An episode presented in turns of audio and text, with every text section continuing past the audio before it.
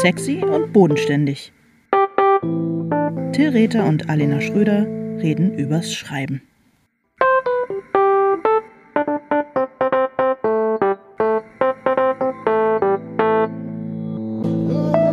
Hallo Alena. Hallo Till. Oh, was hast du gemacht in den zwei, drei Stunden, seit wir uns äh, das letzte Mal gesprochen haben? Äh, einen Kaffee habe ich mir gemacht. Mm. Den habe ich mit ins Bett genommen und ähm, dann äh, habe ich unsere äh, Folge geschnitten und Ja. äh, unsere Adventskalenderfolge und danach habe ich mich nochmal umgedreht. Oh, schön. Ja, Ja. super. Das ist, Es ist schön, toll. dass wir uns jetzt quasi immer täglich äh, sprechen. ja, ich finde das auch richtig gut. Es ist blöd mit dem Bahnsteig, aber es gibt ja auch andere ähm, Bahnsteig, mit dem Bahnstreik. Aber es gibt ja auch andere Möglichkeiten, sich zu erreichen. Insofern, wir werden es durchhalten, hoffe ich. Auf jeden Fall. Bis Das- Heiligabend. Natürlich. Schaffen wir, natürlich. oder? Auf jeden Fall. Ja. Ich gewöhne mich auch an dieses sehr frühe Aufstehen. Ähm, ich mag auch einfach diese dann noch vier Stunden morgendliche Dunkelheit. ich habe das Gefühl, dass äh, ich komme ganz gut darauf klar. Ich mag das auch und ähm, nun hat uns eine Kollegin auf ähm, Blue Sky ähm, korrigiert oder hat hinterfragt, weil wir ähm, voriges Wochenende vom zweiten Advent gesprochen haben. Ich bin total dankbar darüber, weil es äh, gab hier zu Hause auch äh, richtig Stress, weil ich die ganze Zeit gesagt habe, es wäre zweiter Advent und alle gesagt haben, es ist doch erst erster Advent und ähm, Aber man hat dir das Feuerzeug aus der Hand winden müssen, weil Ja, du schon die nächste ja, Kerze anzünden ja. wolltest. So ich geht's muss, ja nicht. Ja, ich muss aber auch sagen, diese, also ähm, diese, diese Jahre, in denen ähm, Weihnachten auf den vierten Advent äh, fallen, die machen was mit mir. Das sind, das sind keine guten Jahre. Findest du? Ich finde das ja total, ich, ich mag das total. Ich finde es super, weil es so aufgeht. Ich finde es total schön. Nein? Das darf nicht so sein. Das ist wirklich. Du- also gut, es wird halt einfach die Vorweihnachtszeit wird halt einfach beschnitten um ein Wochenende. Gut, wer es mag, also klar, wer Weihnachtsfeind ist, klar, im- es ist ein weiterer, also im, im Krieg gegen Weihnachten ist es ein, es ist, ist es Ein ein, Etappensieg, Baustein. ja. Absolut. Ich finde einfach, es Verstehe. ist wie wenn eine Passions aufgeht. Es ist einfach, es hat so eine schöne Regelmäßigkeit und Ordnung. Ich mag das gern. Ja, aber Weihnachten ist keine Passions. Das ist wie wenn der Februar ähm, kein Schaltjahr ist, 28 Tage hat und äh, mit einem Montag beginnt und einem Sonntag aufhört. Das mag ich auch gerne. Oh mein Gott, wie können wir Ja, im so gleichen bin ich, so Kalender leben? zwänglerisch, so zwänglerisch bin ich. Und du bist halt ein Freigeist. Du magst halt, ähm, wenn die Dinge in Unordnung sind. Ich mag, wenn die Dinge in Ordnung sind. Ich freue mich außerordentlich, dass nächstes Jahr ähm, Schaltjahr ist, äh, im Jahr 2024 und dass die Formel 1-Saison am 29. Februar beginnt. Ich habe wirklich, als ich den, ähm, den. Race-Calendar gesehen habe, ich habe geschrien vor Begeisterung. Wie kann etwas am 29. Februar anfangen? Ja, ich finde es komplett Weißt du, was mir das macht? gaga. Ja, sag. Hoffnung. Das ist sehr schön. Danke für diese Überleitung, äh, die du mir gemacht hast. Ich wollte noch kurz dich nochmal beglückwünschen dazu, dass du den Hamburger Literaturpreis für das Buch des Jahres gewonnen hast mit die Architektin. Oh, was danke, wiederum Alena. mir Hoffnung macht für den Literaturstandort äh, Hamburg. Vielen Dank. Alena. Ja. Ich habe aber gemerkt, dass du sofort so ein bisschen Oberwasser gekriegt hast danach, äh, weil ich, also nachdem ich dich schon mehrfach dazu beglückwünscht habe, ich dann auch gesagt habe, naja, wir rechnen, wir reden ja jetzt demnächst im Podcast auch nochmal über dein Hoffnungsbuch und ich werde mich jetzt ein bisschen vorbereiten und du so, vorbereiten? Du? Bring it on. Hä? Ich habe geschrieben, Ja. das hoffe ich. Ja, aber es war schon mit so ein bisschen, na mal sehen, na mal sehen. Nein, nein, nein, ja, nein, nein, ja, gar nicht. Ja, weil ich hier den irgendwie den, den Ruf habe, nicht ähm, immer nicht vorbereitet zu sein. Aber diesmal habe ich wirklich, bin ich richtig top vorbereitet. Till. Du hast dir diesen Ruf selber erarbeitet, ähm, Siehst du? indem, du ihn, indem du ihn selber hart immer verbreitest. Ich habe das, äh, ich wüsste nicht, dass ich das eigentlich jemals, äh, außer in diesem. WhatsApp-Hinweis Ja, jemals. ja, ja, ähm. Außerdem, du bist ja, ähm, ja, also was, äh, Ja, vielen Dank. Äh, ich freue mich. Ähm, ich, sorry, ich wollte jetzt doch noch mal ein bisschen auf den, auf den Preis, ähm, auf den Preis zurückkommen, weil das ja, ging mir jetzt so ein bisschen schnell. Ich habe gedacht, du wolltest eigentlich schon das Thema wechseln, aber ähm, ich dachte es dir vielleicht unangenehm, wenn wir zu viel drüber reden, weil ich äh, bei der ähm, Laudatio, die der Hamburger Kultursenator auf dich gehalten hat, erfahren habe, ja. dass du ein Mann bist, der nicht so gerne im Mittelpunkt steht. Deswegen dachte ja, ich, ich erspare dir einfach. Aber nee, sag mal. Deswegen ähm, mache ich auch äh, diesen Podcast mit dir. Aber guck mal, wir sind zwei. Bei zwei kann keiner im Mittelpunkt stehen. Doch, bei zwei können zwei Leute im Mittelpunkt stehen. Das ist ja das ja. Tolle daran. Das Ach, ist ja das herrlich. Schöne daran. Es geht Sehr ja gar nicht. Du hast völlig recht. Anders geht es ja gar nicht. Es steht entweder keiner im Mittelpunkt oder zwei. Pass auf. Ähm, ich wollte was sagen, was ich wirklich, ähm, was ich nun. Ich will mich nicht selber loben, aber es ging darum an dem Abend, dass man im Grunde genommen doch so, es gab einen ganz strengen Zeitplan, was auch alles komplett ähm, äh, nachvollziehbar und auch sehr schön war, denn es gab mhm. insgesamt zwölf PreisträgerInnen. Ähm, Hässlichkeit von Moshtari Hilal ist das ähm, Sachbuch des Jahres in Hamburg. Und dann gibt es noch ähm, zehn Förderstipendien für RomanautorInnen, Erzählungen und so weiter und so fort, Comic, äh, Übersetzungen und Theater. Und ähm, dann hat also jeder zwei oder drei Minuten Zeit, was aus seinem Buch vorzulesen. Und ich bin mhm. wirklich vorher so ein bisschen in Panik geraten, weil ich gedacht habe, naja, ähm, es ist ja schon so ein bisschen so, man denkt dann so, okay, da sitzen dann so Leute äh, und, und hören sich an, also das ist jetzt also der, der Preis für den Roman des Jahres in Hamburg. Und was ist denn das für ein Buch? Und dann hat man das Gefühl, man muss plötzlich so so eine zwei Minuten, drei Minuten Passage aus deinem Buch finden, die irgendwie erklärt, warum dieses. Und wenn du dein eigenes Buch so anguckst, auf diese Art und Weise, das ist nicht einfach, das sage ich dir. Nee. Vor allem bei so einem Buch, was halt, ähm, wie ja zum Beispiel auch deine Texte, jetzt so sprachlich nicht zu so einer Diamanthärte verdichtet ist, sondern was eher auch so von ähm, atmenden Passagen so Aber du hast eine sehr gute, du hast einen sehr guten äh, Weg gefunden, damit umzugehen. Erzähl das mal, wie hast wollte ich nämlich als Tipp geben, weil das im Grunde genommen war das so eine ähm, äh, war das so eine Last-Minute-Entscheidung. Ich habe dann, ich hatte eigentlich so eine etwas düstere Passage ausgesucht, ähm, wo Otto in diesen äh, Keller, der letztendlich so ein Nazi-Keller bei diesem Spirituosenvertreter hinabsteigt und ähm, im Nachhinein habe ich fast ein bisschen bedauert, es hätte gut in die äh, doch eher etwas thematisch düstere Gesamtstimmung des Abends gepasst. Mhm. Aber ich habe unmittelbar so ein, drei Stunden vorher, das habe ich gedacht, nee, ich lese einfach, weil ich auch nicht wusste, wie viel Zeit habe ich denn jetzt wirklich. Ich stelle mir einen Timer und dann lese ich einfach den ersten Satz oder die ersten zwei Sätze von jedem Kapitel, soweit ich in drei Minuten komme. Und habe mir dann da so Post-its reingemacht. Und ich habe gedacht, das nächste Mal bei einer, beim Anfang von einer Lesung oder so, so nach dem Motto, hey Leute, um euch mein Buch vorzustellen und ähm, die Leute, die mitgebracht wurden oder so. Ich glaube, dass das bei eigentlich fast allen Romanen, auch zum Beispiel Kriminalromanen, wo es immer schwer ist, was liest man mhm. denn jetzt eigentlich auf der Lesung? Ich glaube, dass das eigentlich fast immer ganz gut funktionieren ähm, würde. Und das war irgendwie so ein schönes Potpourri, um mal so einen 70er-Jahre-Ausdruck zu verwenden. Und es hat natürlich den Vorteil, dass man irgendwie auf nicht so richtig festgenagelt wird, weißt du? Ja, ich finde es auch echt eine super Idee und ich ähm, habe auch gedacht, ich muss es mal austesten. Ja. immer meine ersten Kapitelsätze hintereinander weg vorlese, was das mit mir und den Menschen machen würde. Macht es mal bitte und berichte ja. davon. Also das möchte ich gerne, weil wir auch ähm, ein oder zweimal über das Thema Lesung und so weiter gesprochen haben. Und das würde ich wirklich gerne, gerade vielleicht auch so für Buchpremieren oder so, ja, als Tipp ja. weitergeben. Ja, total gut. Apropos Buchpremiere, ähm, wir reden über dein neues Buch, das in diesen Tagen erscheint habe ich noch Hoffnung oder muss ich mir welche machen? Erscheint bei Rowold. Äh, und die Buchpremiere ist am 17. Januar in Berlin im Pfefferberg Theater und wird moderiert von äh, Mareike Kaiser.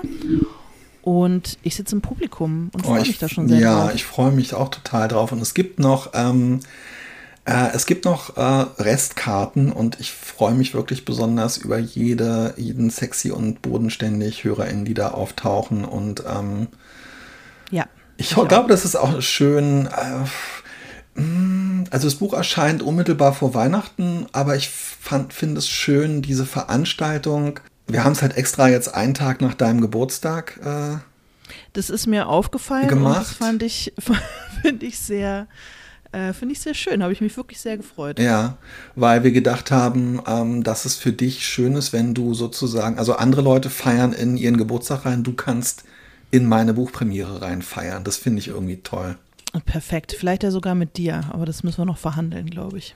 Ich äh, bin auf alle Fälle da, also ich würde mich freuen. Ja. Der, und du, die brauchst nicht zu sagen, der Januar, ich meine, du hast die einzige, du bist die einzige neben meinem lieben Freund Patrick und der Frau meines Vaters, ähm, die ganzen Steinböcke, Mhm. Ähm, ihr seid die einzigen, für die der Januar in der Mitte nicht so durchhängt. Normalerweise denkt mhm. man echt so, oh mein Gott, das ist der längste Monat. Und es ist darum äh, Hoffnung im Pfefferberg-Theater am 17. Ja, ich hoffe, dass er deswegen auch für dich nicht so durchhängt, weil du ja weißt, dass deine lieben Freunde, Freundinnen Alina und Patrick Geburtstag haben in der Mitte des Januars. Total, gar das nicht. nicht Null. Grund genug, Absolut. zu, zu schöpfen. Ja. Ich ähm, habe ja, du hast das Buch im Frühjahr, glaube ich, mehr oder weniger fertig geschrieben. Und ja. äh, zu dem Zeitpunkt habe ich es auch gelesen und dachte damals, als ich das Manuskript gelesen habe, oh, ich freue mich richtig drauf, das im Dezember, wenn es erscheint, nochmal oh, wow. mhm. zu lesen, weil dann werde ich es richtig gut brauchen können, weil dann sitzen wir hier wieder im Dunkeln und es ist irgendwie uh, und alles wird oll sein und dann werde ich äh, genau dieses Buch brauchen können, nicht ahnend, um wie viel beschissener einfach die Weltlage sein würde. Und sie war schon im Frühjahr ähm, des Jahres 2024 nicht so wahnsinnig rosig. Äh, und ich wollte dich mal fragen, wie sich dein Gefühl zu diesem Buch im Laufe des vergehenden Jahres vielleicht gehalten oder vielleicht auch verändert hat, weil es wird ja für dich auch nicht anders gewesen sein. Ja, also ursprünglich ist das Buch her hervorgegangen aus einem Essay, den ich ähm, vor zwei Jahren fürs SZ-Magazin geschrieben habe, über die Frage, wie man ähm, seinen Kindern eigentlich noch Hoffnung machen kann, wenn man im Grunde genommen selbst nicht mehr so richtig welche hat. Und zwar relativ konkret oder doch sehr konkret bezogen auf, den, ähm, auf die Klimakrise. Mhm. Und ähm, ich finde, dass es nach wie vor, was so das große, ähm, den großen Rahmen angeht, es ist einfach ein Buch über die Klima, äh, den Umgang mit, äh, den psychologischen Umgang mit der Klimakrise. Mhm. Mm, ich verstehe, dass wir das, ähm, weil dann äh, zu dem Zeitpunkt, als ich angefangen habe, an dem Buch zu arbeiten, ähm, der russische Angriff auf die Ukraine war und es offensichtlich war, dass es jetzt auch ähm, in Europa äh, wieder Krieg gibt und so weiter. Ähm, ich verstehe, dass es dann zum Beispiel in den Ankündigungstexten insgesamt um die Weltlage ging und so weiter. Mhm. Ich muss aber ganz ehrlich sagen, ich habe dann zum Beispiel so ein, ich habe für die Brigitte ähm, ein Essay äh, über das Buch geschrieben und über das Thema Hoffnung. Und ähm, den, der war aber fertig äh, vor den ähm, äh, Hamas-Terrorangriffen auf Israel und äh, vor dem ähm, äh, Krieg im, äh, in Gaza. Und ich wurde dann gebeten, das Thema Antisemitismus da auch noch wieder mit, ähm, das muss man jetzt wirklich dann eben auch so brutal sagen, da dann einzubauen, einzufügen, mhm. einzuflechten. Ich weiß gar nicht, welches Wort dann überhaupt so einem Vorgang gerecht wird. Und ehrlich gesagt, ja, also ich glaube, dass das Buch und ich beide damit überfordert sind, ähm, jede, irgendwie jedes, jede, verstehst du, also es, es ist ja, es es ist, wie soll ich das sagen? Es ist schlimm genug, dass es ein Buch über die Klimakrise ist und die Frage, wie man da eigentlich über irgendwie den Kopf über Wasser behält, wenn man daran im, im Hintergrund immer nachdenkt. Und ähm, ich weiß nicht, ob das Buch damit nicht im Grunde genommen schon überfordert ist. Das thematisiert das Buch, finde ich, auch selbst. Aber wenn du mich nach meinem Gefühl fragst, ich habe mir es manchmal so ein bisschen beklommen, weil ich denke, ich hoffe, das Buch klingt nicht so, als könnte es irgendjemandem, der im Moment keine, die im Moment keine Hoffnung haben, zum Beispiel äh, oder vor allem wegen dem, ähm, was äh, sich in Israel und im Gazastreifen abspielt und abgespielt hat, Hoffnung machen? Nein, kann es nicht. ja, ich habe äh, tatsächlich, als ich es zum ersten Mal gelesen habe, hatte ich so ein kleines bisschen so eine, äh, ich selber hatte die kindliche Hoffnung, dass ich das jetzt lese und du mir in dem Buch Hoffnung machst. Also ich lese das und du machst mir dann Hoffnung. Und äh, habe dann festgestellt, ach scheiße, ich muss es ja offensichtlich selber machen mit der Hoffnung.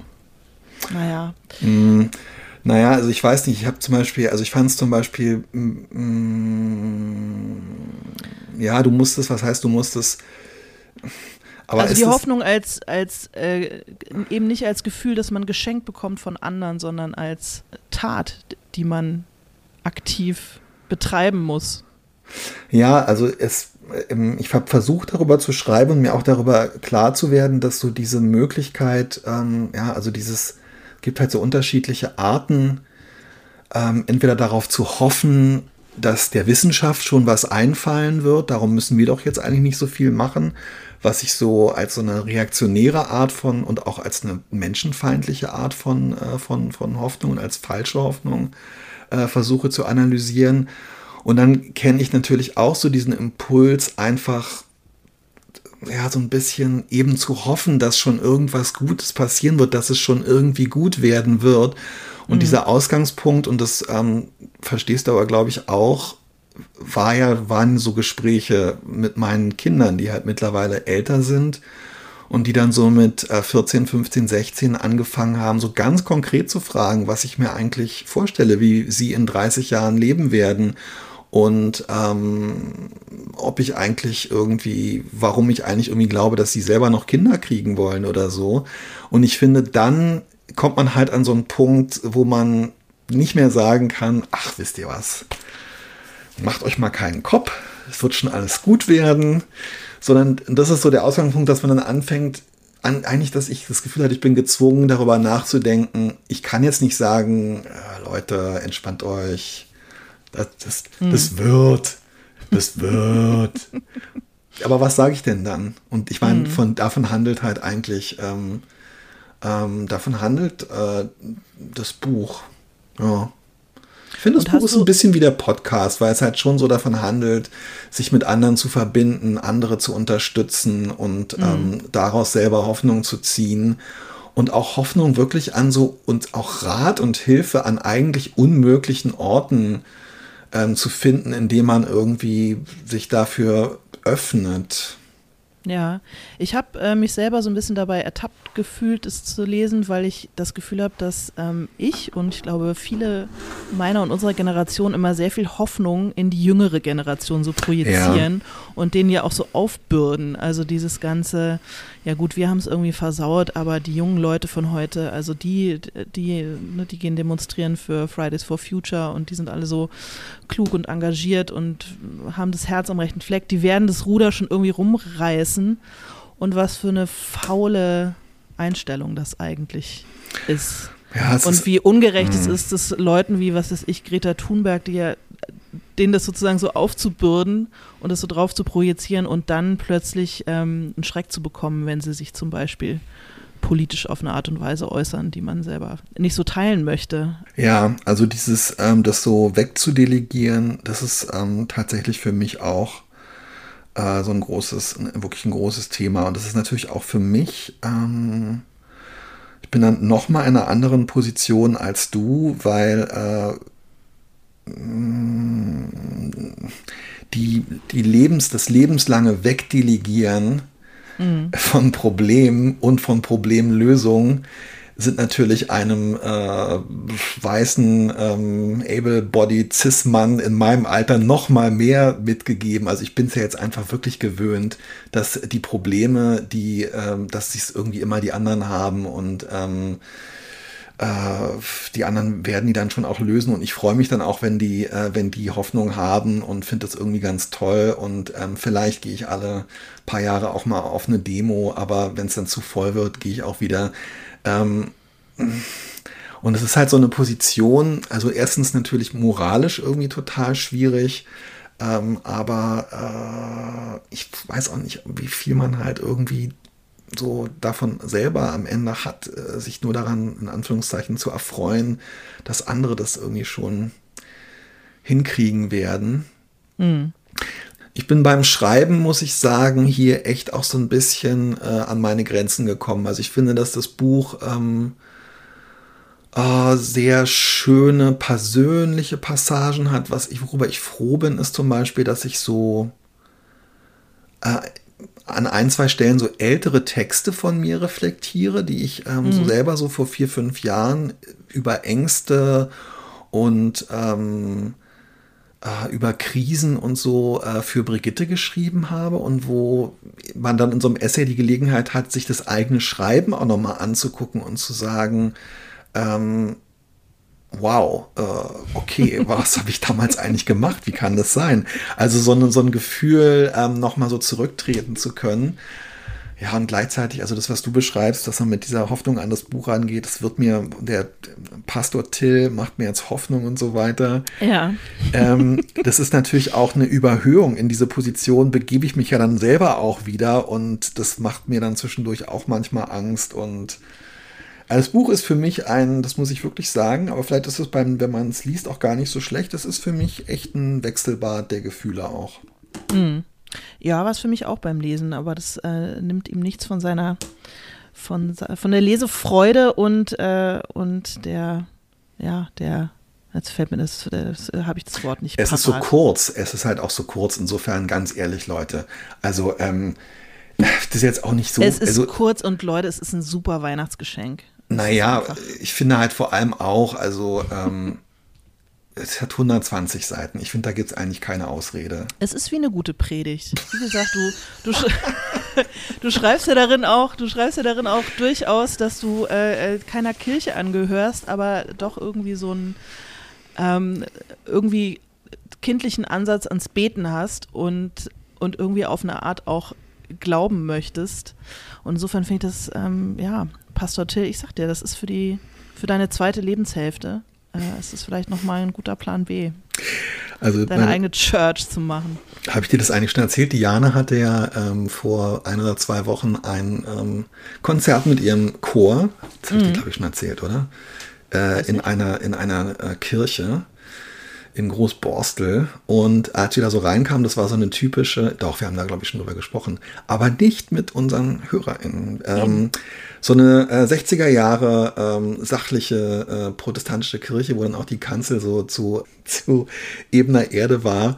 Und ich bin natürlich ähm, beim Hinsetzen äh, aus Spaß erstmal ähm, auf diese Kanzel zugesteuert und habe, um meine Tochter zu foppen, so getan, als würde ich mich jetzt da hinstellen und den Wartenden und sich Hinsetzenden einfach ein bisschen was zu erzählen. Ja. Und ähm, Diana hat es auch gesehen und hat dann später zugegeben, dass sie auch den Impuls hatte, sich da mal hinzustellen.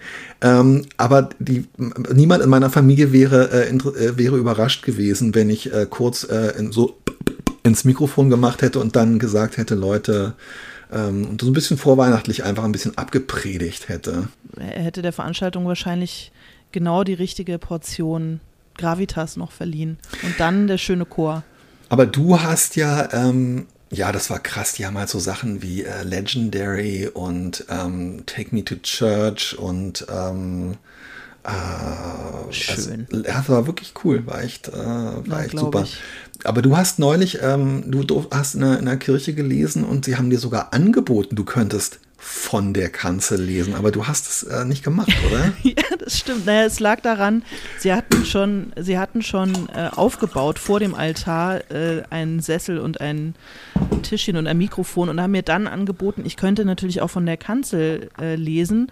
Und dann dachte ich, wenn ich mich jetzt aber sozusagen gegen das schon eingerichtete Setting entscheide und sagt und sage, nö, ich möchte schon mal, ich möchte schon mal richtig im Predigerton, ja. im Stehen und so weiter ähm, dass das so eine, dann so eine, es kam mir irgendwie unchristlich und unbescheiden vor. Und ich mhm. bin ja auch, ich bin zwar evangelisch getauft, aber irgendwie so ein bisschen katholisch sozialisiert und bei den Katholiken ist es wirklich, also das ist schon das äh, geistlichen Privileg, da an die Kanzel zu treten. Ja, schade, weil ich meine, ganz ehrlich, ich bin jetzt ehrlich gesagt nicht bibelfest äh, genug und ich möchte auch nie, wirklich niemandem zu nahe treten. Aber es muss ja auch ähm, äh, bei Jesus irgendeine Initialzündung ähm, gegeben haben für das Christentum. Und vielleicht wäre dieser Moment, wo du da äh, durchaus auch äh, aus diesem öko ökumenischen Kontext an diese Kanzel getreten und da gelesen ist, vielleicht wäre da einfach eine ganz neue Religion äh, entstanden, von der wir überhaupt nichts wissen und ähm, die jetzt aber einfach, weil du im Gegensatz zu Jesus gezaudert hast, nicht entstanden ist. Du hast ja am Ende auch gezaudert oder hat, hat dich deine Familie aktiv davon abgehalten? Hat deine Tochter dich am Ärmel gepackt und hat Nein, Papa, Nein gerufen? Nein, die hat, Katharina hat geschrien, ähm, Papa, ähm, es reicht, ist dir das Hoffnungsbuch nicht schon peinlich genug? Und dann habe ich gedacht, na gut, sie hat recht, wirklich, ganz ehrlich. Das ist ja im Grunde wie so ein, wie so ein, wie so ein, ähm, also, also es ist, das Hoffnungsbuch ist so ein bisschen ähm, ein Schritt ähm, vorm, also der nächste Schritt wäre, dass ich mich mit dem Hoffnungsbuch neben die Leute mit dem Wachturm an den S-Bahnhof Altona stelle. Genau, ganz genau. Ich will das nicht zu klein machen, aber ich muss dir ganz ehrlich sagen, ähm, was ich an dem Buch im Nachhinein, also ich will hier auch wirklich versuchen, über das, über das Schreiben zu reden, also wo ich dann immer so gemerkt habe, dass ich manchmal natürlich, als ich das Buch geschrieben habe, das Gute war, dass ich diesen, dass ich ein, zwei Texte schon in roh, in so einer Form hatte, äh, an denen ich mich so ein bisschen orientieren konnte, nämlich genau diese beiden aus dem SZ-Magazin. Der eine ähm, darüber, wie man, ob man und wie man und ob man seinen Kindern eigentlich überhaupt Hoffnung machen kann und der andere darüber, warum ich eigentlich bete, obwohl ich ähm, weder getauft noch je in der Kirche war, noch an wenn ich wirklich ganz ehrlich bin, noch an ähm, Gott glaube.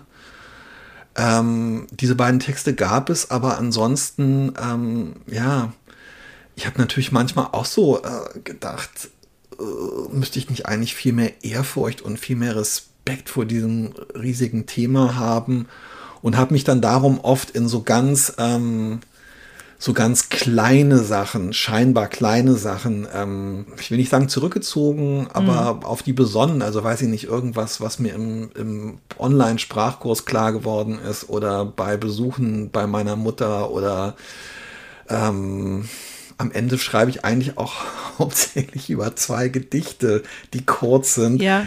Und irgendwie habe ich so gedacht, ähm, das ist sowieso was, was mir auch insgesamt beim Schreiben gefällt. Ich weiß nicht, wie dir das geht. Ähm, äh, das machst du, würde ich, finde ich, in deinen Romanen auch, wenn die Themen sehr, sehr, sehr groß sind und vielleicht mhm. auch schmerzhaft oder auch drohen, peinlich oder pathetisch oder klischeehaft zu werden, dann ist es nicht verkehrt vielleicht, ähm, sich diese sich auf die Details und klein, auf die, genau. Auf, ja, oder? Ja, es runterzubrechen auf was ganz Kleines. Ja, finde ich auch. Sehr schöne Beobachtung. Ähm, das eine Gedicht, von dem du sprichst, ist von Emily Dickinson, uh, The Thing with Feathers. Ich, ich rede schon so viel Englisch immer im, ja. im Adventskalender, deswegen werde ich es jetzt hier nicht rezitieren. Aber. ich habe heute Morgen auch gedacht, also ähm, vor allem, ich habe ja, als du es geschnitten hast, habe ich die Passage ungefähr 30 Mal gehört. Es ist schon ein halber Sprachkurs eigentlich. Ja, vor allem ein super Aussprachekurs, weil äh, mein Englisch natürlich absolut flawless ist. Nein, ja. ist es nicht. Aber ähm, was ich eigentlich sagen wollte, ähm, das Gedicht handelt ja davon, dass die Hoffnung, also dieser kleine Vogel, der sich nicht unterkriegen lässt und auch im ärgsten Sturm ja, ja. Ähm, für uns singt und im Gegenzug nichts von uns erwartet. Ja. Und ich frage mich, ob das überhaupt stimmt. Ja. Weil ein, ein anderer ähm, Aspekt in deinem Buch ist ja, dass es eben nicht so ist, dass die Hoffnung einfach immer da ist, sondern man muss sie dann am Ende vielleicht doch ein kleines bisschen füttern und aktiv was für sie tun, damit sie gedeihen kann. Ja. Oder nicht? Ähm, Oder ist es eine Fehl Du hast Amerikanistik studiert, ich, vielleicht ist es auch eine Fehlinterpretation. Nee, ich glaube, dass das, ähm, ich äh, würde sagen, dass du total recht hast, aber ähm, ich weiß nicht, ob es äh, am Ende, ob es am Ende äh, ob es, ob, ob es am Ende so eine Metapher ist, die so mathematisch oder so ähm, aufgehen muss. Für mich ist dieses Gedicht von dem kleinen Vogel Hoffnung, der halt äh, singt, äh, auch wenn er, wenn er irgendwie keine Körnchen von einem äh, von einem kriegt. Ich empfinde das oder für mich habe ich das eher auch an dieser Stelle so interpretiert, dass ähm, diese, dass es die Möglichkeit, Hoffnung zu haben, beschreibt und dass man da eigentlich, mhm. dass es ein ganz schöner Vorschuss ist, den man die ganze Zeit irgendwie kriegt, so nach dem Motto, wow, ähm, weil ganz ehrlich, offensichtlich, ich meine, wir wissen alle, ähm, äh, dass wir nicht ewig leben werden und ähm, wir leben alle davon, dass wir, obwohl es äh, grauenvolle, ähm, schreckliche äh, Ereignisse auf der Welt gibt, in unserer unmittelbaren Umgebung und in weiterer Entfernung, wir leben trotzdem zum großen Teil so, dass wir äh, ganz gut durch den Tag kommen. Mhm. Ähm, und wenn es uns nicht gelingt, dann gilt es als Krankheit. Das heißt, es ist ja offensichtlich, ist ja äh, eine Grundhoffnung da. Und ich finde, dass sich daraus eher so, das ist für mich das Vögelchen, was einfach immer vor sich hin zwitschert, ob man es hört oder nicht. Aber irgendwie, ähm, es kann halt nicht sein, dieses, du hast mich jetzt gezwungen, die ganze Zeit Vögelchen zu sagen, ich, das zahle ich dir eines Tages heim, ey ich kann jetzt auch nicht zurückgehen, kann jetzt nicht plötzlich Vogel sagen. Also dieses Vögelchen, das immer, wir können dieses Vögelchen ja jetzt auch nicht die ganze Zeit sich selbst überlassen. Verstehst du? Und das mhm. ist für mich so, das ist für mich, wenn man diese Metapher durchziehen will durchs Buch, das ist für mich so ein bisschen der Ausgangspunkt und das ist das, was daraus eigentlich, ähm, was sich daraus eigentlich für mich ergibt. Ich hoffe aber, also ich zitiere ja tatsächlich noch ein anderes Vogel, Vögelchen-Gedicht. Ähm, mhm von Emily Dickinson und äh, natürlich auch das berühmte ähm, Gedicht von Hilde Domin, wo es darum geht, dass man äh, dem Wunder, ähm, ich weiß nicht, ob Hilde Domin Vögelchen schreibt. Ich bin jetzt irgendwie völlig im, innerlich völlig zerstört. Ich weiß es nicht mehr. Dass man dem, äh, dem Wunder, äh, äh, ohne, ohne, müde zu werden, äh, die Hand hinhalten ähm, soll, wie einem Vögelchen. Ähm, es, es zeichnen sie sich einfach ab, dass es da so eine Metaphernwelt bereits gibt, in der ich mich dann eben gerne bewege, als der Paradiesvogel, der ich nun mal bin, Alena. Ja, ich ähm, liest du eigentlich viel Lyrik und ziehst du vor allem aus Lyrik Hoffnung? Nope. Mm -mm, gar nicht. Also ich Oder aus das, Literatur im Allgemeinen. Ähm, also ich beschreibe in dem Buch, dass, äh, und das ähm, ist, glaube ich, tatsächlich auch äh, der Grund, warum diese Gedichte von Emily Dickinson so eine große Bedeutung für mich haben, dass ich in meiner Uni-Zeit, ähm,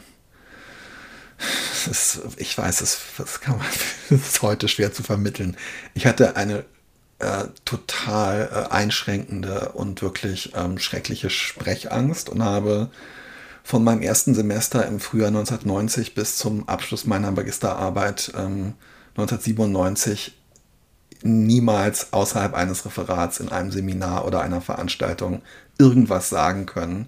Mhm. Ähm, und habe dann mich immer so äh, vor, vor Angst und Scham in so eine dicke äh, Gesamtanthologie der amerikanischen Literatur geflüchtet und habe da irgendwie diese Gedichte von Emily Dickinson, die haben mich irgendwie so ja, gehalten, aufgefangen. Mhm. Und ich suche seitdem leider vergeblich diesen Effekt in, in Gedichten. Bist du, du bist auch keine Lyrikleserin, oder? Äh, nein, aber es, also wenn ich welche lese, dann merke ich, dass, äh, dass sie mich wahnsinnig anrührt. Also dass ja. wenig Geschriebenes mich so anrühren kann, wie, ähm, wie Lyrik es tut. Ja, das geht mir, ähm, also wenn ich habe dann auch tatsächlich in der Zeit, wo ich das Buch geschrieben habe, äh, Gedichte von Hilde äh, Domin gelesen und ähm, es gibt äh, von der Borska ein, äh, ein Gedicht äh, über den Tod ohne Übertreibung, was auch ein, ein wahnsinnig äh, rührendes Gedicht ist. Das geht mir auch so, aber ähm, ich gebe zu, äh, dass äh, ich zu ähm, dass mir, also mir fehlt einerseits, weiß ich, also mir fehlt irgendwie das Fachwissen um gezielt äh, Dinge in der Lyrik zu finden, AutorInnen, von denen ich dann davon ausgehen kann, dass sie mir gefallen und mir fehlt die Geduld, mich auf zu viel Lyrik einzulassen. Blöd. Ich habe auch keine Ahnung von Lyrik, aber ähm, ich habe zum Beispiel ein Post-it an meinem äh, Schreibtisch mit einem äh, Mascha Kaleko Zweizeiler. Oh. Äh, die Nacht, in der das Fürchten wohnt, hat auch die Sterne und den Mond. Oh. Und, ähm, und das ist, äh, eben weil sie es reimt, kann man sich ja auch immer so gut merken. Und das ist äh, manchmal wie so ein kleines Mantra, wenn es irgendwie gerade finster ist. Ja. Interessant. Also ähm, die. Und insofern finde ich, dass manchmal die Lyrik, also was so Hoffnungspotenzial betrifft, vielleicht sogar mehr anzubieten hat als vieles andere literarische. Ja, ja. Ja, mich hat tatsächlich auch dieses, äh, dieses Gedicht von Erich Kästner ähm, sachliche Romanze ähm, hat mich äh, nicht komplett, ähm, aber in Ansätzen über die ein oder andere Trennung nicht hinweggetröstet, mhm. aber mitgetröstet. Also dieses, du weißt Mich nicht, nicht ehrlich gesagt. Ah, echt, ich finde, dass dieses ich, in Carmen ja. ihre Liebe abhanden wie anderen ein Stock. Oder es ist, es ist einfach so, es kann, die Liebe kann einfach abhanden kommen. Ja, und ja, plötzlich guckt man in so einen Abgrund, aber es ist eben, es ist so eine lyrisch verdichtete Form von, es hat nichts mit dir zu tun oder so. Und ich finde, dass dieses Gedicht nimmt dem Ganzen nicht den, den Drama und das Pathos und die Traurigkeit, aber es was, ja, das ist interessant, aber okay. Wow, wir haben lauter Trostgedichte, wie schön. Ja, sehr Hoffnungsgedicht. Ich habe also tatsächlich, ähm, es kommt ja Weihnachten, die, ähm, die Freundin, äh, wir feiern mit der Freundin meines, äh, meines Sohnes Weihnachten, die ähm, englischsprachig ist und ich habe tatsächlich, äh, weil ich gedacht habe, ach, oh, wir haben so ein paar Weihnachtsgeschenke für sie und ich habe einen, habe gefunden, dass es einen ähm, Band mit ähm, Gedichten von Mascha Kaliko äh, Deutsch, Englisch gibt und den habe ich für sie besorgt. Toll. Lustig, da ist es nämlich auch, das ist auch, du hast recht, ich habe das mir bei dir auch schon aufgefallen. Hast du, ich, äh, findest du, ähm, ja, man findet schon Hoffnung in der Literatur, oder? Sonst würden wir ja nicht lesen. Ja. Findest du eigentlich Hoffnung in der Literatur, wenn du, willst, sie selber schreibst? Du willst diesmal wirklich nur über mich sprechen. Ja, ist doch dein Schiff. Freu dich doch. Nö. Du stehst ja nicht, stimmt, du stehst ja nicht so gerne mit. Oh, ja, stimmt, das ist richtig. Äh, ja, vielleicht, vielleicht finde ich eher Trost in der Literatur und nicht so sehr ähm, Hoffnung. Aber wie mich würde interessieren, ob es dir beim, ob du dir selber Hoffnung machen kannst, indem du schreibst. Mm, ja, total. Und das ist auch wirklich, also das ist eine Sache ähm, in dem Buch, äh, das ist auch so was, wo es um so Kleinigkeiten geht, wo im Grunde, wo ich versuche zu beschreiben, wie viel ähm, in unserem Leben, also wenn man so denkt, oh Mann, wenn ich mir jetzt so alles angucke, ich habe eigentlich, ach, wo soll man die, wo soll die Hoffnung überhaupt herkommen und so weiter. Und wir sind es ja eigentlich irgendwie gewöhnt, dass wir, ähm, ich meine, in Berlin wirst du es sehr gut nachvollziehen können, gegen jede Wahrscheinlichkeit stellt man sich immer wieder auf den S-Bahnhof oder an die Bushaltestelle und hofft, dass irgendwas, dass irgendwas kommt irgendwann. Und oft wird diese Hoffnung enttäuscht, aber trotzdem macht man es immer wieder. Und man würde aber nie sagen, man würde das nie so als große Hoffnungsgeste äh, mhm. betrachten. Und tatsächlich, ich habe darüber auch nachgedacht, weil beim Schreiben, es ist ja schon so. Also du kannst, finde ich, ohne Hoffnung ja überhaupt nicht schreiben. Also wenn zum Beispiel jetzt in der Phase, in der du bist, wo du das, ähm, das ist so geil, wie ich es mal wieder zurückbiege, wo du das ähm, dritte, ähm, wo du dann den, äh, den dritten Roman vorbereitest und ähm, an einem Exposé arbeitest und so, ohne die Hoffnung, dass das gelingen kann und gelingen mhm. wird, mhm. könnte man ja überhaupt nicht damit anfangen, oder? Und ähm, man nennt es beim Schreiben, finde ich, nicht so, äh, ist ganz lustig, dass wir bei dem Adventskalender ähm, diese ein oder andere Tippding hatten, wo das so ein bisschen durchge, äh, mhm. durchgeschimmert hat, was dich ja auch wahnsinnig wütend gemacht hat. Zum Beispiel dieses, das erste da, was ich hatte mit ähm, äh, oh, ja. von, von Joyce, Joyce Carol Oates, dass man hoffnungsvoll bleiben soll. Du bist ja echt was sofort im Rage-Mode. Aber ja, nur weil man dann auch mit dem Schlimmsten rechnen soll. Darum Ach so. deswegen war ich im Rage-Mode. Ach so. Außerdem wollte ich es dir auch nicht so leicht machen und immer so, oh ja, schön, Till, oh, super, danke für diesen tollen Tipp, sondern ich wollte auch ein bisschen also dagegenhalten. Ja. ja. ähm, ja, verstehst du, was ich meine? Also eigentlich ja, total. Aber ich äh, denkst du manchmal drüber nach, hättest du manchmal, träumst du manchmal von einem Beruf, der nicht so sehr auf Hoffnung basiert? Boah, ja, ey, oder? Wo man einfach seine Arbeit macht und jeden Monat kommt das gleiche Geld. Es ist, es ist klar, das ist es auch. Also vielleicht wird man irgendwann Abteilungsleiterin im besten Fall, aber es gibt keinen offenen Weg nach oben, mhm. aber eben auch äh, nicht so einen Abgrund. Mhm. Es ist interessant, weil ich mich auf eine Art frage, ich mich, ob nicht ähm, jeder Beruf so eine Komponente hat. Also, dass du halt irgendwie, wenn ich meine Schwester mir angucke, die Tischlerin ist und dass du dann nicht auch irgendwie hoffst, dass das alles dann am Ende doch reinpasst und dass die Abmaße gestimmt haben und dass du das Materialrecht, ich weiß es nicht genau.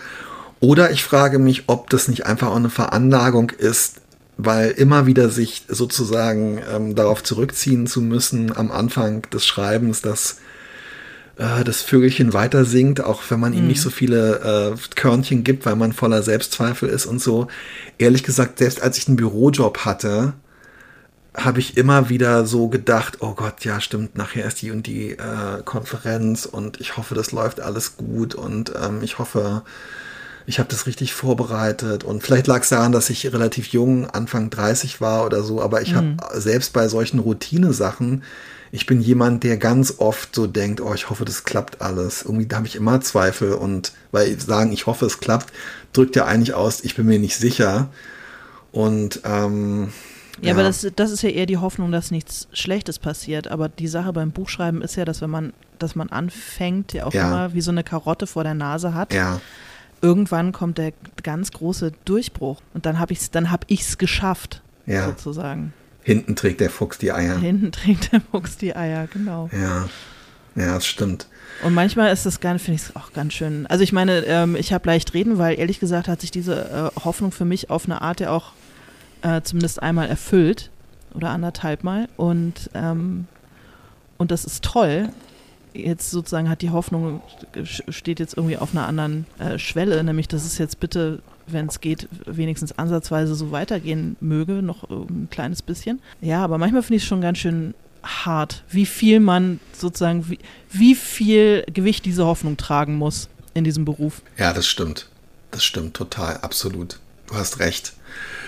Und ähm, entschuldige, wenn ich jetzt ausnahmsweise mal wieder auf mein Buch zurückkommen darf.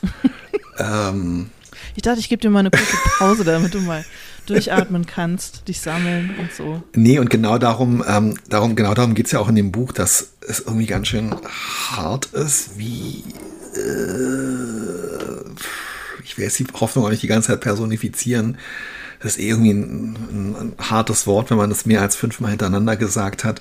Aber wie viel, äh, wie viel Aufwand äh, und wie viel ähm, ja, Beharrlichkeit es dann irgendwie äh, braucht und vor allem, und das ist ja nur auch sozusagen der Grundtenor unseres Podcastes geworden, dass man es halt einfach, ähm, dass man es halt einfach alleine auch nicht, äh, auch nicht schafft.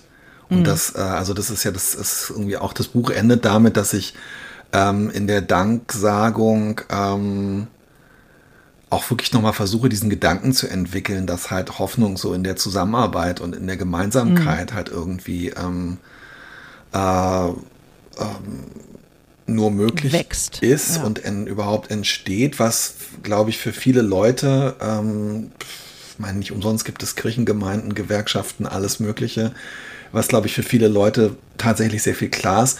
Komischerweise für sehr viele Leute aber auch nicht mehr. Also ich bin zum Beispiel jemand, der erst immer denkt, das müsste man alleine hinkriegen oder damit mhm. müsste man sich alleine, damit müsste man alleine fertig werden. Das ist mir irgendwie so beigebracht worden und ich glaube, dass es relativ viele Menschen in, ähm, zumindest noch in meiner Generation, äh, du bist ja schon die Nachfolgende, gibt, ähm, wo die Eltern auf eine Art mit sich beschäftigt waren, keine Ahnung, das ganz klar war, das muss man jetzt selber irgendwie regeln und mhm. das führt dann halt irgendwann dazu, dass man auch beim Thema, oh mein Gott, wie werde ich eigentlich jetzt mit diesem emotionalen Problem fertig, beziehungsweise was machen wir jetzt eigentlich als Welt, als Gesellschaft und so, zu denken, äh, nee, das musst du nicht alleine machen. Du kannst gucken, welche anderen Leute auf einem Weg sind, der dir gefällt. Und wenn du wenig Kraft hast, dann kannst du die ein bisschen unterstützen. Und wenn du mehr Kraft hast, kannst du richtig mitmachen, whatever. Ähm, die Kehrseite davon ist, weil das jetzt vor Weihnachten kommt, finde ich halt auch, dass das Buch hoffentlich so eine Entlastung ist, ähm, dieses Thema, von diesem Thema, dass man so viele, also dass man auf dieser individuellen Ebene Weltprobleme lösen kann, weißt du? Mm, mm. Also zum Beispiel eben äh, Umweltprobleme oder Klimaprobleme, indem man nicht beim Amazon bestellt oder indem man ähm, keine, Sein Müll ordentlich trennt. Genau, das ist, finde ich, genau das Gleiche, dass man im Grunde genommen damit, äh, indem man dem Einzelnen, der Einzelnen dieses Gefühl gibt, wieder nur dazu, also eigentlich Hoffnung zerstört, weil man ja sagt, mhm. du alleine bist dafür zuständig. Und ähm, du kümmer du dich bitte genau darum, dass, äh, dass dein Bestellverhalten besser wird und so. Das ist ja, es ist eine, das ist für mich eigentlich, äh, deshalb ist es mir beim Schreiben erst klar geworden, dass ich das total hoffnungslos finde, weil ich irgendwie denke, ey, lasst doch die Leute bei den Sachen, die es ihnen einfacher und angenehmer machen, in Ruhe und lasst, äh, unterstützt die Leute da, wo es wirklich ähm, darum geht, ähm, insgesamt an den Strukturen und an Regeln und an ähm, Einstellungen was zu ändern. Ja, und es ist gerade gerade das ist ja auch so was Gemeinschaft verhinderndes, weil sobald man ja. darauf zurückgeworfen wird, ähm, dass man nur ein wertvoller Mitbürger dieser mhm. Gesellschaft ist, wenn man nicht bei Amazon bestellt oder wenn man seinen Müll ordentlich trennt, man natürlich auch immer sofort auf die anderen guckt, feststellt, äh, die machen das gar nicht und sich ähm, irgendwie von denen abgrenzen ja, ja. will oder das Gefühl hat, wieso muss ich all diese Last alleine tragen, wenn du deinen Müll nicht ordentlich, also weißt du, mhm. deswegen das gut stimmt. für alle, die das auf jeden Fall machen, äh, wenn sie daraus ein gutes Gefühl ziehen. Ja, das, genau. Das, da ist ja auch überhaupt ja. nichts gegen einzuwenden. Um ähm, Gottes wenn man Willen. sagt, man, man äh, hat das Gefühl, es nährt die eigene Hoffnung. Aber die Fixierung darauf, dass es alle so machen müssen und dass es nur so gehen kann, finde ich die vereinzelt und das ist wahrscheinlich nicht der richtige Weg. Und es ist ja ganz offensichtlich, das streife ich im Buch auch einfach ein. Ähm, es ist keine Verschwörungstheorie zu sagen, dass genau das der Sinn äh, hinter solchen Sachen ist. Also das Beispiel ähm, ökologischer äh, Fußabdruck, CO2-Fußabdruck, mhm. der einfach ähm, definitiv komplett alles dokumentiert von der petrochemischen Industrie erfunden worden ist, damit halt die einzelnen Menschen irgendwie sagen, oh mein Gott, mein Fußabdruck, ich bin schuld. Mhm. Und ähm, genau das Gleiche, finde ich, passiert bei solchen Sachen dann eben auch. Also ich bin total dafür, ähm, dass überall äh, der Lohn in den Amazon ähm, Logistikzentren und so weiter verdoppelt wird und ähm, dass äh, nichts mehr wegschmeißen und vernichten dürfen und ähm, dass dadurch alles äh, irgendwie komplizierter wird. Aber solange das nicht so ist, mm, bin ich froh darüber, dass ich nicht manchmal das Haus nicht verlassen muss und auch manchmal nicht verlassen kann, whatever. Ja. ja. Ähm, ja, ja, Mensch, Alina, ähm, ist schon, ist schon echt. Äh, ich wollte gerade was anderes noch sagen zu dem Buch, aber vielleicht reicht es jetzt auch.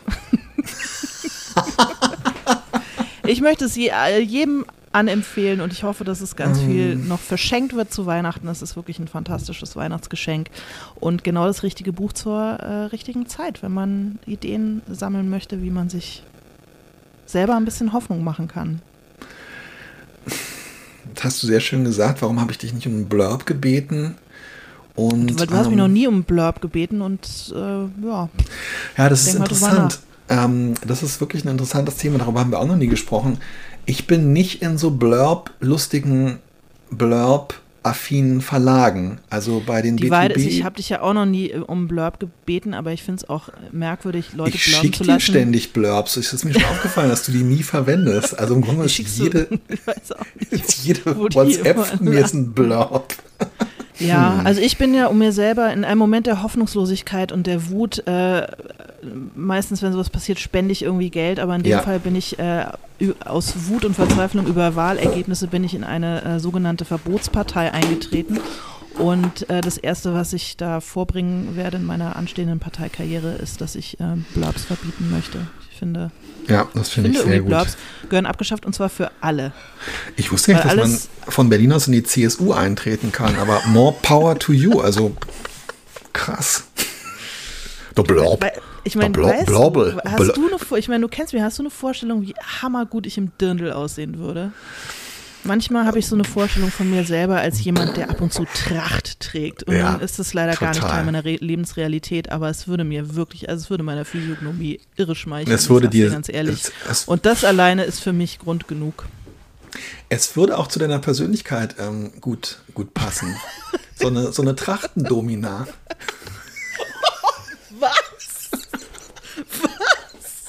Krass, wie du hier kurz vor Weihnachten dir noch so Bänger raushaust. Stell dir das mal vor.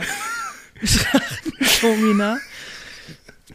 Ich wusste gar nicht, dass äh, Domina das ist, was du irgendwie, was als erstes in deinem Kopf landet, wenn du. Na gut, okay, alles klar, ja. Äh, für mich bist du nach. die Anti-Blurb-Domina der deutschen Podcast-Szene. Dafür blurbe ich ganz schön viel, ehrlich gesagt. Und ich tue es, wenn ich es tue, tue ich es auch immer begeistert. Hast du schon mal von gerne. Selbsthass gehört?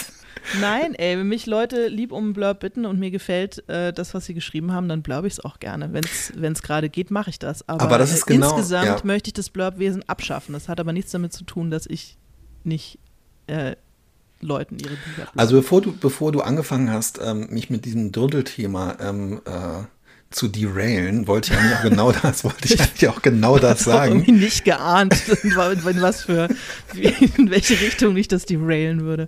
Also du, äh, ich habe tatsächlich auch noch nie ähm, bereut, ein Buch gelesen zu haben, was du geblaubt hast, aber es ist genau das Gleiche. Man kann eben auf der individuellen äh, Ebene das strukturelle Problem ähm, nicht lösen. Man kann nicht ja. das Thema Blurbs lösen, indem man nicht blurbt.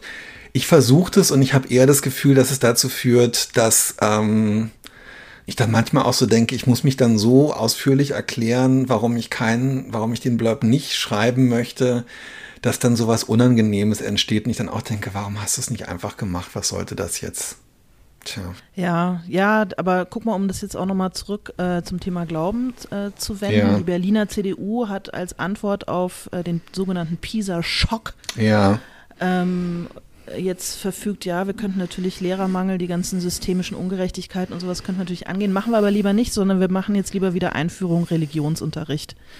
Und ähm, ja, damit die Kinder, wenn sie schon in ihren Schulen äh, alleingelassen werden und äh, ständig äh, gesagt bekommen, dass sie irgendwie nicht genug leisten, dass sie wenigstens was haben, woran sie glauben können. Ja, macht, dir das, macht dir das nicht Hoffnung, Till? Wenigstens nicht in, in die Hölle kommen und wenigstens hm. im Jenseits vielleicht eine, eine äh, gute Schulbildung halten. Ach, Alina, ich finde das so verblüffend, weil wirklich, ähm, als ich Berlin verlassen habe, war die CDU am Boden und ich dachte, vielleicht so Zombie vielleicht immer wieder aus seinem Grab. Es ist wirklich der absolute erhebt. Wahnsinn. Es gibt wirklich ähm, es gibt wirklich nichts Schlimmeres als die Berliner CDU, bis man sich die Hamburger, ähm, na egal, ähm, die Hamburger CDU angeguckt hat. Ähm, das ist auch wirklich eine ganz harte Ansage. Ey. Deswegen ziehe ich jetzt nach Bayern ins, und habe endlich einen Dirndl. Ich finde das total toll. Ich finde es das super, dass du in eine Partei eingetreten bist. Darüber habe ich auch sehr liebevoll ähm, in dem Brigitte-Essay über, äh, über Hoffnung ähm, geschrieben. Weil Was? Find, oh Gott. Nein, nicht über dich, nicht über dich persönlich, aber lustigerweise, das hat sich total überschnitten. Ich wusste das nicht und ich habe zum Beispiel als ein Beispiel geschrieben, wirklich das primitivste Beispiel, dass halt der Eintritt ähm, in eine Partei ein Zeichen von Hoffnung ist und dass in Deutschland aber auch gerade in so intellektuellen Kreisen und so weiter eigentlich nichts verbreiteter ist, als sich über Leute lustig zu machen, die irgendwie Parteifunktionäre oder in Parteien und so weiter sind und wo ich dann so geschrieben habe, na, das Allermindeste wäre ja eigentlich, das als Zeichen von Hoffnung zu sehen und die Menschen, die das also schon ähm, die in der Lage sind, zu, aufgrund dieses Zeichens von Hoffnung zu handeln und in eine Partei einzutreten, dass man die wenigstens nicht noch entmutigt, sondern sie irgendwie unterstützt und darum ähm, in dem Sinne, wow, äh, naja, vor allem, weil man dann, weil man dann merkt, das war mir auch nicht so klar. Also ich, ich mache überhaupt nichts, ich zahle wirklich nur Geld bislang. Aber äh, ich bin jetzt natürlich da in allen möglichen Mailinglisten und dann stellt man eben fest, man denkt ja, wenn man an eine Partei denkt, immer nur an die ganzen, eben die Funktionäre. Aber wie viele Leute da, die nie damit in irgendeiner Form Geld verdienen werden, nie irgendein ja. bezahltes ja. Amt innehaben ja. werden, wirklich in ihrer Freizeit ehrenamtlich dafür irgendwie Sorge tragen wollen, dass das Gemeinwesen irgendwie funktioniert und dass die Demokratie am Laufen gehalten wird. Ähm, ja, darüber kann man sich dann, das wird einem dann so klar, Absolut. wie viele Menschen das tun. Einfach ja. so. Ja. Sehr schön. Ich danke dir, Alena. Ich danke dir, dass du dieses wunderbare Buch geschrieben hast und ähm, irgendwie an dieser Stelle auch für ein weiteres wirklich äh, tolles und ereignisreiches Podcast, ja. Ja, dir auch. Und ähm, vielen Dank. Ich habe heute Morgen auch tatsächlich, äh, ach, irgendwie, ich habe mich so gefreut, dass ähm, unser ähm, nordamerikanisch-kanadischer Freund ähm, Dorian, äh, Dorian Stuber mit seinem, äh, dass er uns immer so, äh, kommentiert, schreibt mir Nachrichten und ähm, äh, wir tauschen uns aus über, über unseren Adventskalender und ich habe mir ist dann so eingefallen, dass, ähm, dass es in diesem Jahr auch einfach so, so schöne Sachen gab Und äh, zum Beispiel war es für mich total schön, dass äh, da warst du leider nicht da, dass Dorian ja. äh, mich in Deutschland, äh, als er hier war, auch besucht hat und wir un ohne uns überhaupt persönlich zu kennen, äh, drei total lustige und schöne Tage miteinander verbracht haben. Dann habe ich noch so ein paar andere Sachen aufgezählt und das Hauptding, was ich halt auch aufgezählt habe, was dieses Jahr einfach überraschend und schön und toll war, war zum Beispiel unsere Jubiläumsfeier. Alter, was war das? Ja, das war der Hammer. Das war echt toll. Das war so toll, dass wir es auf jeden Fall im Frühjahr nochmal machen. Ja, wir sind dabei, einen Termin zu suchen und ähm, wir werden erstmal auch wieder in äh, Berlin sein. Wir freuen uns auf jeden Fall. Ähm, aufs nächste Podcast-Jahr. Aufs nächste Podcast-Jahr und wünschen euch allen eine ähm, schöne Vorweihnachts- und dann Weihnachtszeit und einen guten Rutsch und noch hey, viel Spaß doch mal mit auf, wir, wir, wir, sprechen doch noch. Ähm, Ach ja, stimmt ja, morgen früh sehen wir uns ja noch. Wir, oh Mann, du hast und ganz ehrlich, ich habe mir schon wieder den Wecker auf fünf gestellt und äh, ich möchte auch, dass das weiterhin gewürdigt wird. Ja. Ja, das ist und ganz durch. ehrlich, Alina, auch nochmal dir ganz, ganz vielen herzlichen Dank für die viele, viele Schneidearbeit in diesem Jahr, die, die ganze Technik, den ganzen Technik-Support und alles. Und dafür, dass du jeden Morgen wirklich um Punkt 6 diesen Adventskalender hochlädst. Das ist einfach der Wahnsinn. Ja, ist auch immer, wenn ich um 5.45 Uhr schon fertig bin, warte ich echt wirklich bis ja. Punkt 6. Ja. ja. einfach so. Mir fallen die Augen wie gesagt, zu, aber du, es ist äh, dieses. Es ist mein Ordnungsbedürfnis. Es ist mein Ordnungsbedürfnis, einfach das. Disziplin und Ordnung, ja. ja. Alles Punkt 6. Gut, du. Alles Gute. Auch dir nochmal vielen Dank. Bis morgen. Jetzt auch reichlich gedankt. Bis morgen. Bis morgen. Tschüss. Tschüss.